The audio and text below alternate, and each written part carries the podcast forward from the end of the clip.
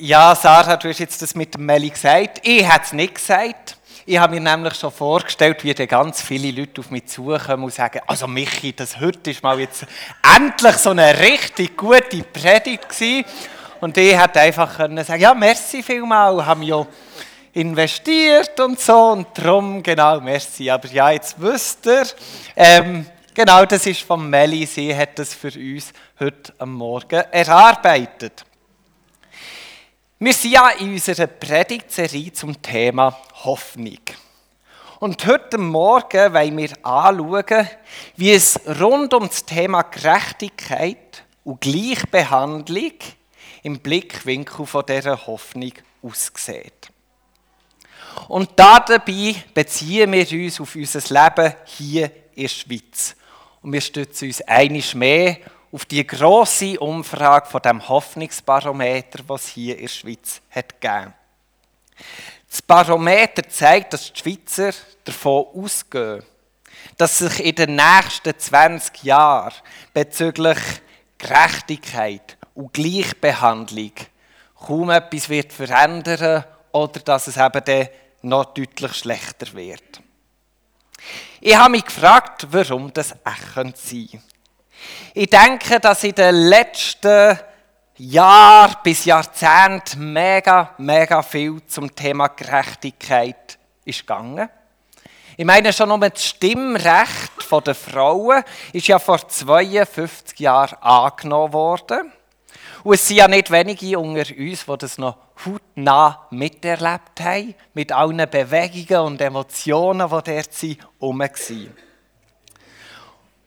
Und auch allgemein kann man sagen, in den letzten Jahrzehnten haben wir doch einiges an Sensibilität gewonnen rund um das Thema Gerechtigkeit und Gleichbehandlung. Es sind grosse Schritte in eine gute Richtung gemacht worden. Und trotzdem spüren wir, es wäre nicht okay, wenn wir uns jetzt einfach auf dem Erfolg, auf der Entwicklung ausruhen, sondern wir wollen noch weitergehen. Wir sehen noch weitere Felder vor Ungerechtigkeit und vor Nicht-Gleichbehandlung. Aber was müsste also noch passieren, damit wir hier eine absolut gleichberechtigte Schweiz hätten? Würde es jetzt heißen, dass jedem das Gleiche gemäß seinem Verdienst und gemäß seinem Werk dass jeder gemäß seinem Bedürfnis und gemäß seinem Einfluss wird vergolten werden. Und er müsste man ja die Frage stellen, es ist ja auch nicht für jede Person die Ausgangslage gleich.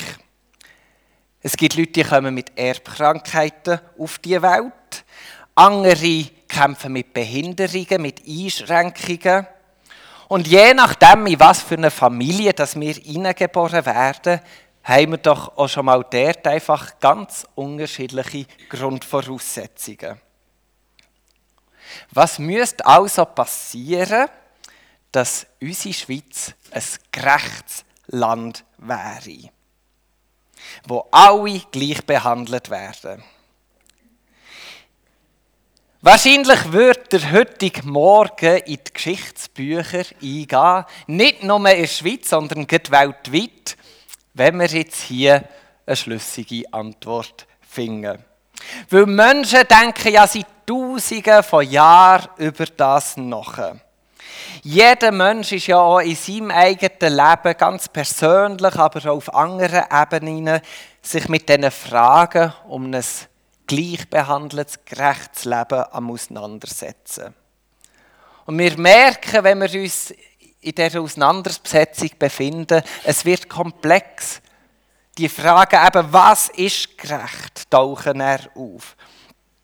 Und irgendwie merken wir, jeder Lösungsvorschlag, den wir finden, wirft wieder neue Fragen auf.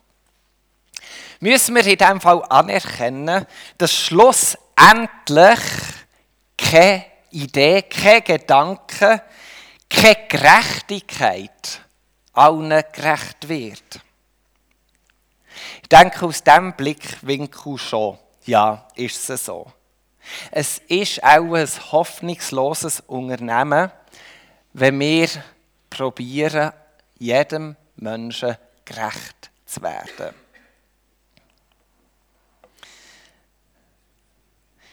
Die grosse Herausforderung ist, dass wir beim Thema Gerechtigkeit sehr sensibel sind. Und jeder Mensch sehnt sich ja nach seiner Gerechtigkeit und nach der Gerechtigkeit für seine Umgebung. Es scheint das Bedürfnis von uns Menschen zu sein, dass wir gerecht behandelt werden und auch andere gerecht behandeln. Ich meine, schon nur bei den Kindern zeigt sich das ja ganz krass. Sie sehen dauernd etwas, was ungerecht ist. Wirklich endlos. Manchmal fängt es bei uns daheim schon damit an, wer darf zuerst durch die Haustüre reinkommen. Und dann wird endlos gestritten und diskutiert, was ist jetzt gerecht, was ist ungerecht und warum und wie sind wir das letzte Mal durch die Haustüre reingekommen. Und ja, aber das ist ihre Wahrnehmung, ihr Kampf um Gerechtigkeit.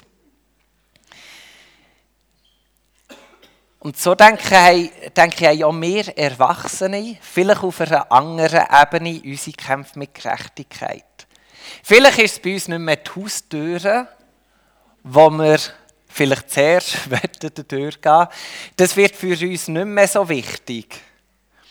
Aber wir haben einfach andere Themen, wo, wo wir vielleicht auch mit dem kindlichen Gedanken unterwegs sind, hey, ich misse das und ich misse das und es fühlt sich ungerecht an.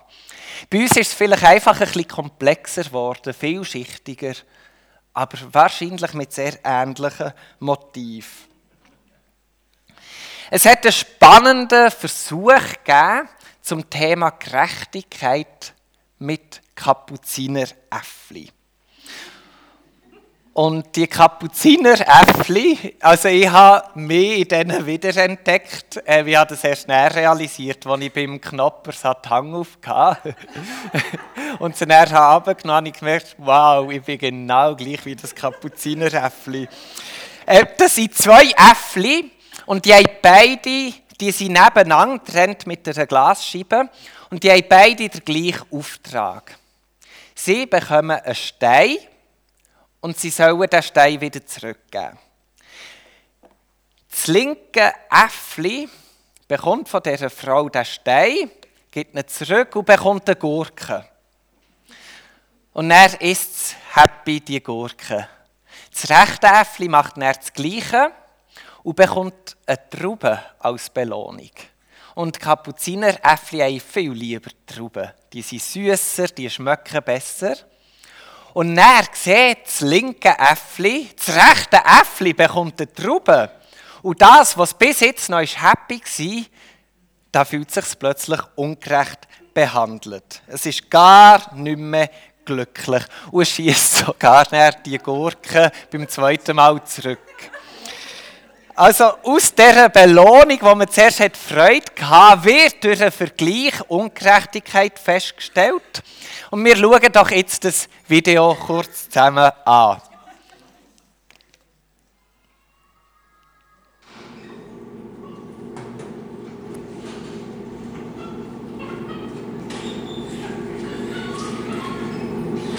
Belohnung.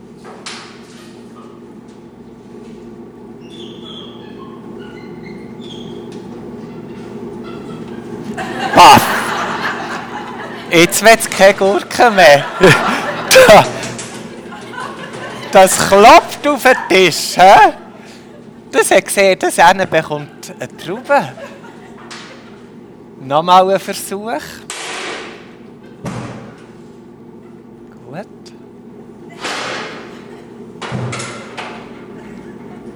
Weg mit dieser Gurke! Hä? Also, ja, genau. Ähm, merci, Erich, für das Knappers. Das ist, äh, ich, bin, ich bin ertappt. Genau. Das linke Äffli fühlt sich ungerecht behandelt, weil es für die gleiche Leistung nicht das Gleiche bekommt wie das rechte Äffli. Es wird so hässig über die Ungerechtigkeit, dass es die Gurke, die es eigentlich gern hat, nicht mehr isst und fortschmeißt und auf die Theke poltert und am Glas schüttelt und reklamiert. Wäre das Äffli mit der Traube ja nicht gewesen, wäre alles in Ordnung gewesen. Erst das Warnen vor Ungerechtigkeit hat zu dieser Unzufriedenheit geführt. Und da merken wir schon, beim Thema Gerechtigkeit sind wir oft wie die Kapuziner Äffli. Wir berechnen, wir messen, wir zählen, wir vergleichen und wägen ab. Und wir können das endlos machen, weil wir irgendwo immer wieder Ungerechtigkeiten feststellen. Und wenn wir in dieser Mülle innen sind, kommen wir schnell mal an den Punkt, wo wir im Prediger Kapitel 4, Vers 3 lesen. Noch besser sind die dran, die gar nicht geboren wurden und die Ungerechtigkeit auf der Erde nicht sehen mussten. Gibt es denn also unterm Strich für uns gar keine Hoffnung für Gerechtigkeit und Gleichbehandlung zu unseren Lebzeiten? Ich denke, solange wir unseren Blick auf die Erde richten, werden wir wahrscheinlich immer wieder enttäuscht werden. Für Hoffnung zu gewinnen, müssen wir unseren Blick gegen richten. So wie uns das auch der Paulus in Kolosser 3 in den Versen 1 bis 4 nachbringt. Wenn ihr nun mit Christus auferweckt seid, dann orientiert euch nach oben, wo Christus ist.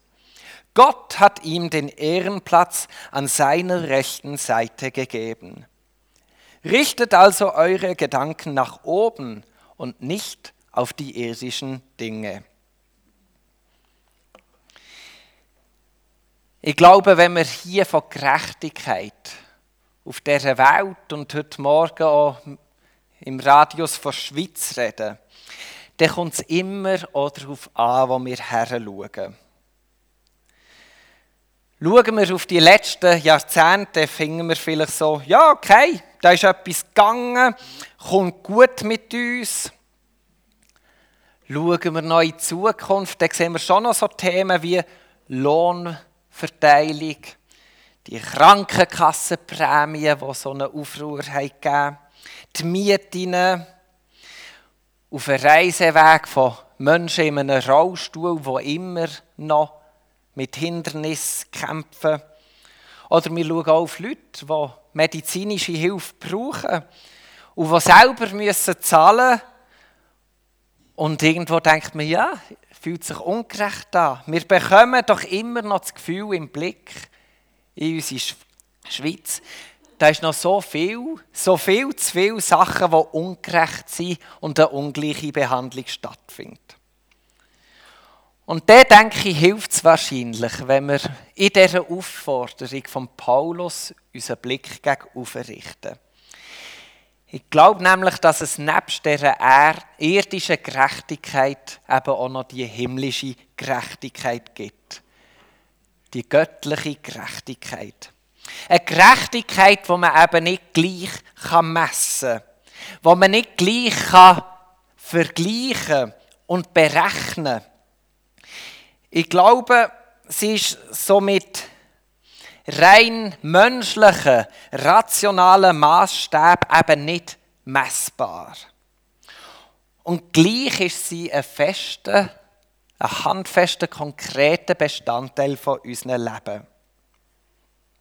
Jesus erzählt uns ein Gleichnis von einem Weinbergbauer in Matthäus 20, in den Versen 1 bis 16. Ich lese dir vor. Wenn Gott sein Werk vollendet, wird es sein wie, dein, wie bei dem Weinbergbesitzer, der früh am Morgen auf den Marktplatz ging, um Leute zu finden und für die Arbeit an seinem Weinberg anzustellen. Er einigte sich mit ihnen auf den üblichen Tageslohn von einem Silberstück. Dann schickte er sie in den Weinberg. Um neun Uhr ging er wieder auf den Marktplatz und sah dort noch ein paar Männer arbeitslos herumstehen. Er sagte auch zu ihnen, ihr könnt in meinen Weinberg arbeiten, ich will euch angemessen bezahlen. Und sie gingen hin. Genauso machte er es mittags und gegen drei Uhr. Selbst als er um fünf Uhr das letzte Mal zum Marktplatz ging, fand er noch einige herumstehen und sagte zu ihnen, Warum tut ihr denn den ganzen Tag nichts? Sie antworteten, weil uns niemand eingestellt hat.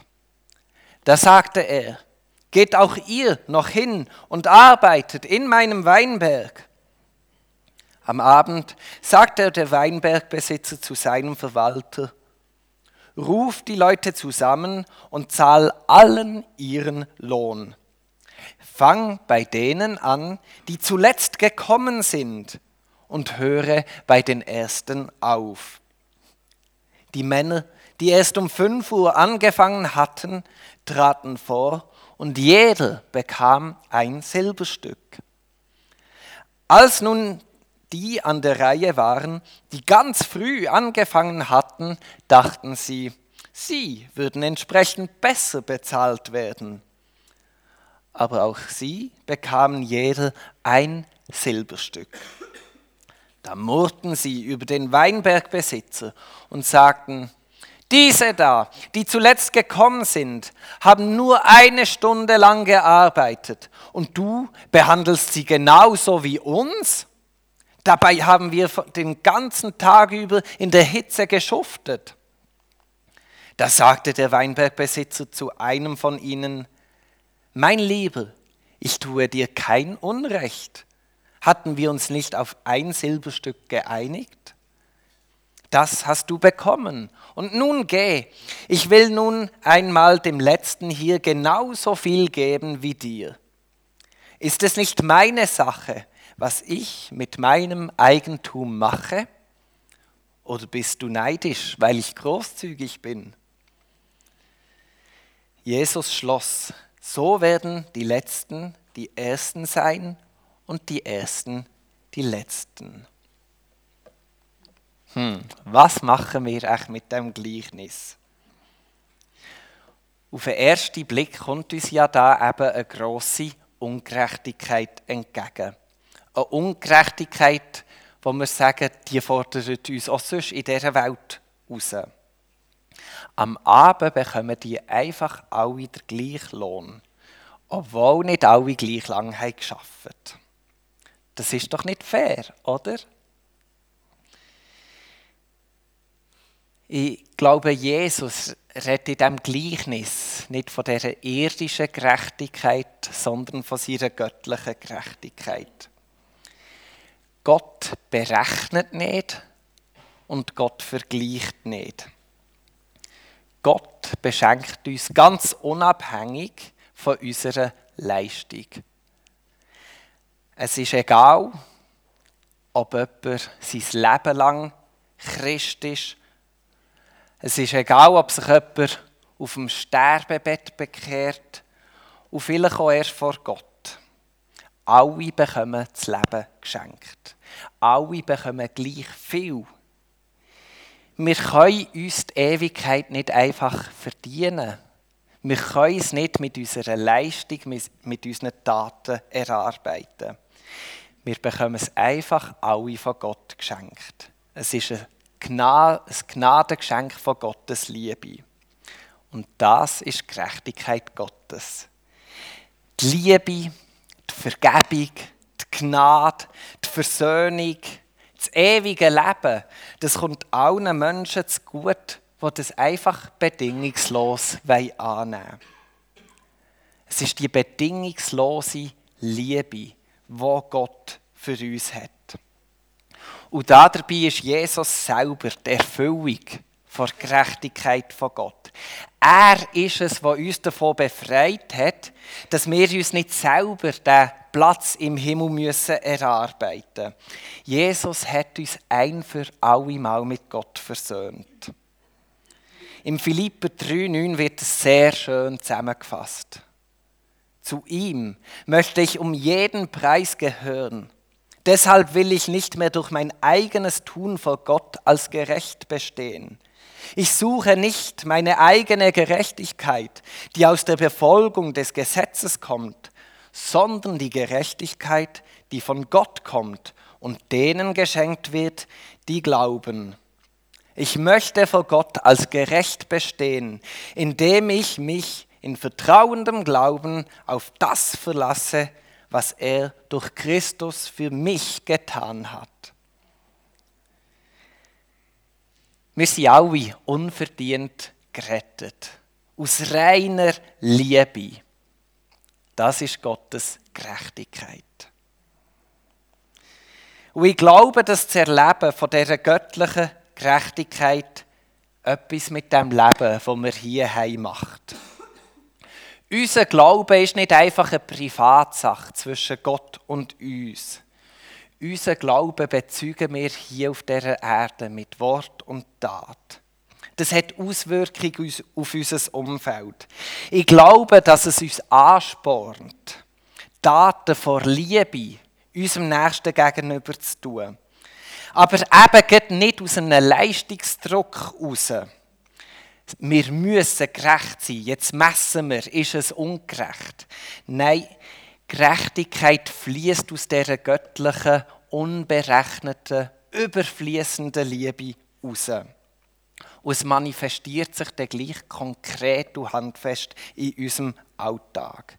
Ich glaube, wir sind eingeladen, weniger zu messen, weniger zu berechnen und viel mehr zu lieben.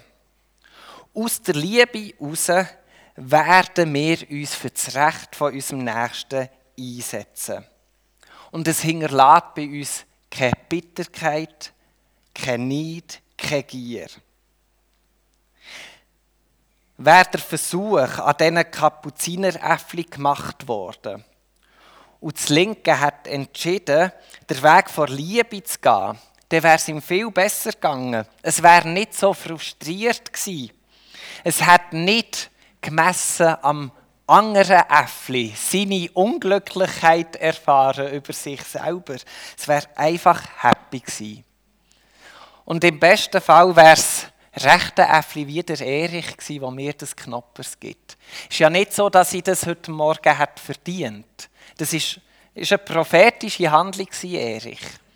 Es gibt ja nichts, es gibt ja, ich habe ja keinen Grund zu sagen, ich habe das Knoppers verdient. Es war mal ein Gnadengeschenk von Sarah, dass wir alle heute Morgen beschenkt werden. Und zuerst bin ich happy und dann habe ich übergeschillt. Und genau das, Erich, verändert die Welt. Die Momente, wo ich vielleicht, wo eben noch ein bisschen, mein Blick noch bisschen schmäler ist und mich vergleiche, und da begegnet mir ein Mensch, der die Liebe Gottes erfahren hat und berechnet nicht. Es fehlt ihm ja jetzt, er berechnet es nicht, aber er sieht mich und gibt es Knoppers. Es ist genau das, was ausmacht. Die Liebe, die wird zu so einem grossen Geschenk für uns selber und auch für unser Umfeld. Es ist befreiend, wenn wir nicht ständig müssen vergleichen und messen müssen wenn wir das Leben als ein unverdientes Geschenk dürfen nehmen, wenn wir unseren Besitz als ein unverdientes Geschenk dürfen nehmen, wo wir dürfen verwalten, wo wir aus Liebe dürfen weitergeben. Im Vertrauen, dass ja Gott auch uns sieht und dass auch wir nicht zu kurz kommen, weil seine Liebe so groß ist, dass wir am Schluss alle genug haben. Zum Schluss noch das die letztendliche Einheit von Gottes Gerechtigkeit und dieser ethischen, politischen Gerechtigkeit, wo wir uns ja gleich so fest danach sehnen. In der Bibel lesen wir von der. Und für die Bibel gehört die in die, man nennt es in die eschatologische Zukunft. Also das Ende von allem. Und da werde ich uns 2. Petrus 3,13 vorlesen. Aber Gott hat uns einen neuen Himmel und eine neue Erde versprochen. Dort wird es kein Unrecht mehr geben, weil Gottes Wille regiert. Auf diese neue Welt warten wir. Und bis die neue Welt kommt, wollen wir hoffnungsvoll leben. Wir haben nebst dieser Gerechtigkeit, die wir hier erleben und damit kämpfen, haben wir die gerechtigkeitsüberragende Liebe Gottes, die unser Leben erfüllt und wo wir unser Umfeld damit dürfen beschenken